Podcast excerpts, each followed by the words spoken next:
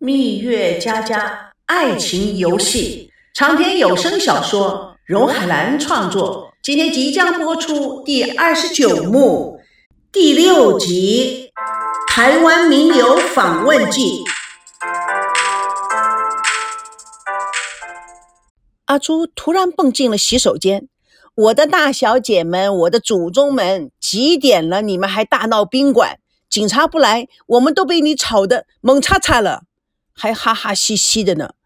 哎呦，我的妈呀！赵二公子，你的眼睛怎么回事啊？我知道你一直被虐待，但以前的都是语言上的，现在啊，已经开始身体暴力了。赵熙感觉到非常的丢脸，面色通红。其实他心里非常的愤怒。但是他还是保持了君子之风，低着头没说话。但是其他人都兴致高扬，眉飞色舞，又吵吵闹闹、跳跳蹦蹦的出了洗手间。赵熙拿着毛巾敷着眼睛，然后打开电脑，跟他们一起看台湾腾龙集团的公司网页。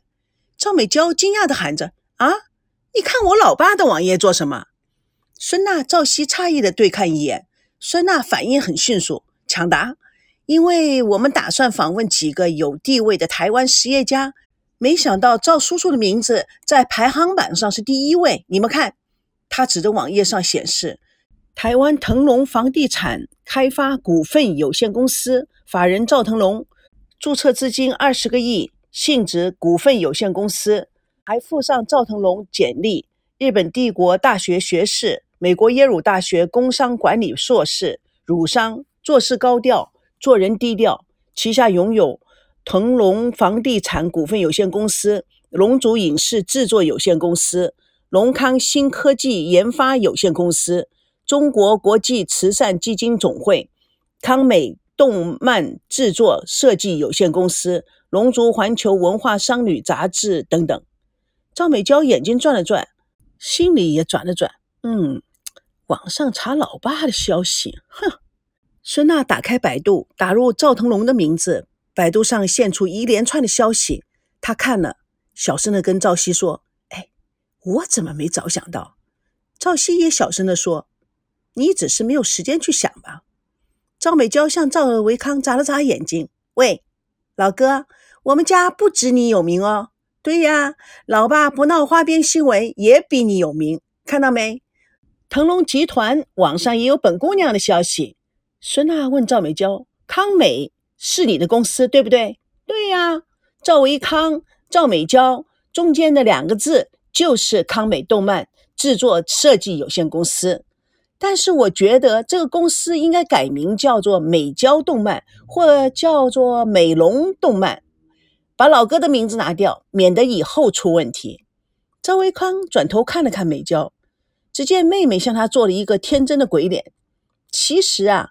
动漫是我们九零后的天下，八零后呢只能做传统影视，最多再加上点电脑特技，就已经把他们搞昏头了。赵熙笑了，动漫将来可是影视界的大市场哦。我同意阿娇的观点，现在啊，不论是九零、八零，甚至七零，都有童年的情节，什么一休哥啊、海尔兄弟啊、七龙珠啊，每个人都如数家珍。大陆跟台湾一样。动漫有很大的发展空间，现在啊，代之不前。最主要的问题是行业的环境和水准不高。赵维康点点头，赞成。看得高，走得远，是商业场上必胜绝招。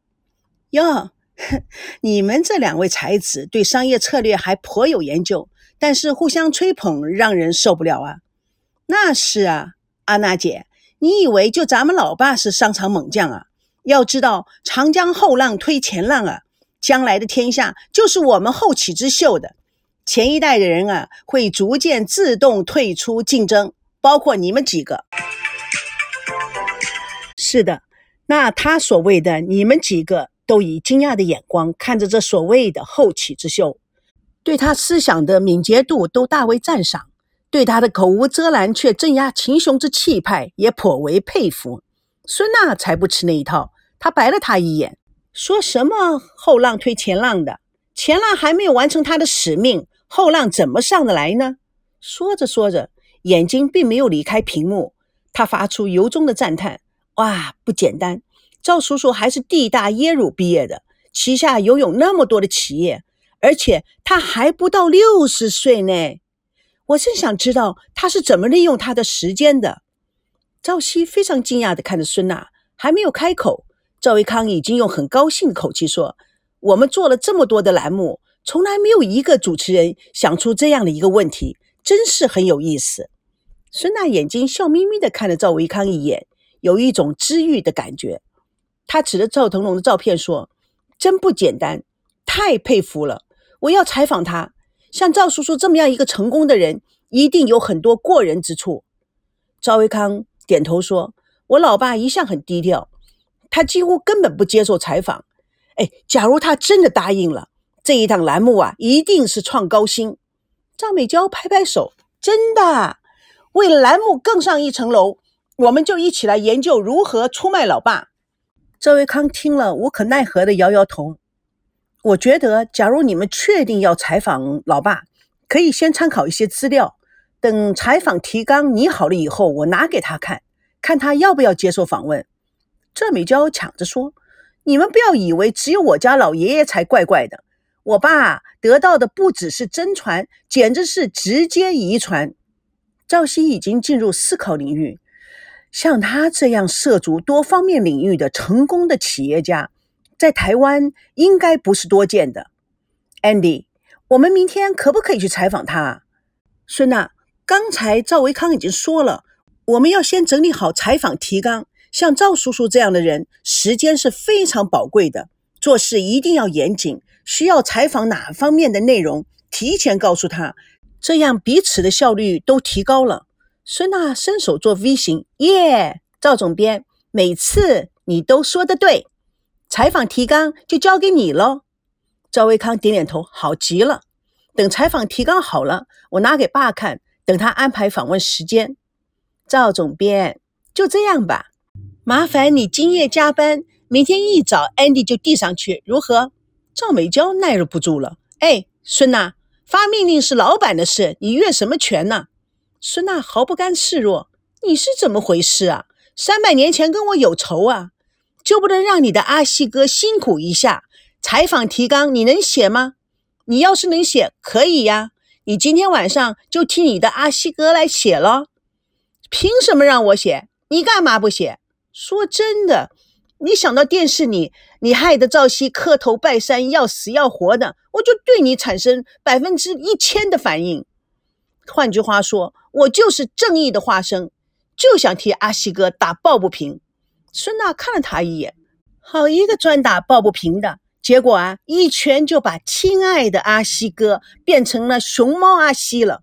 全场人员都哈哈大笑。赵美娇看看他们，鼓气地说：“你们算了算了，提防才纲我来写，本来就是我分内之事。我跟孙娜谈点事，你们先回去休息吧。”哼。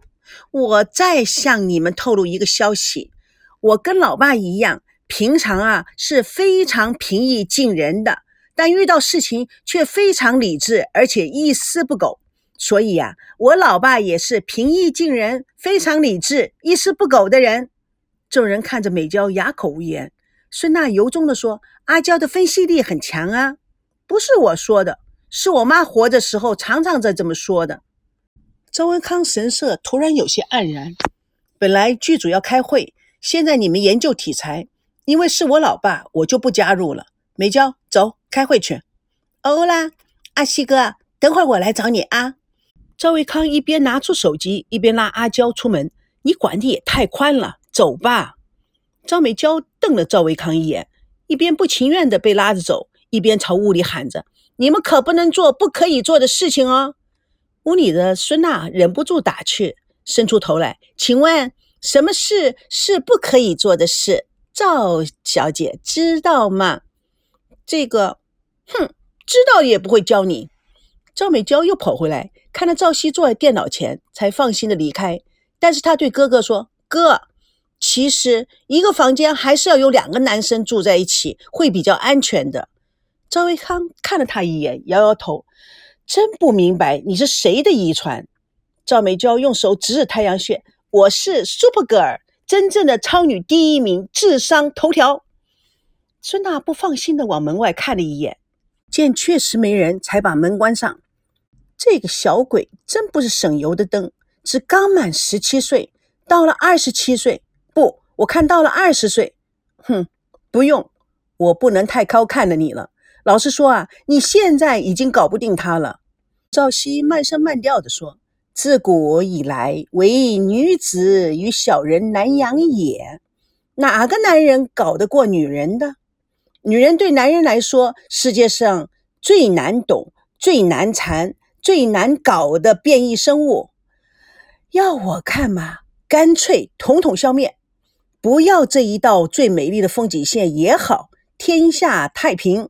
瞧你说的多性感，什么时候被美娇训练成男人了？不过没逻辑的话容易说，没有女人能有你们男人吗？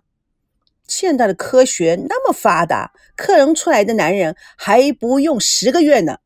真行啊，你赵熙，克隆你的时候不要忘了把七情六欲那几个基因倒排一下。蜜月佳佳为你而成为有声书，主播荣海兰与各位空中相约，下次共同见证第二十九幕第七集，到底是谁的爸爸？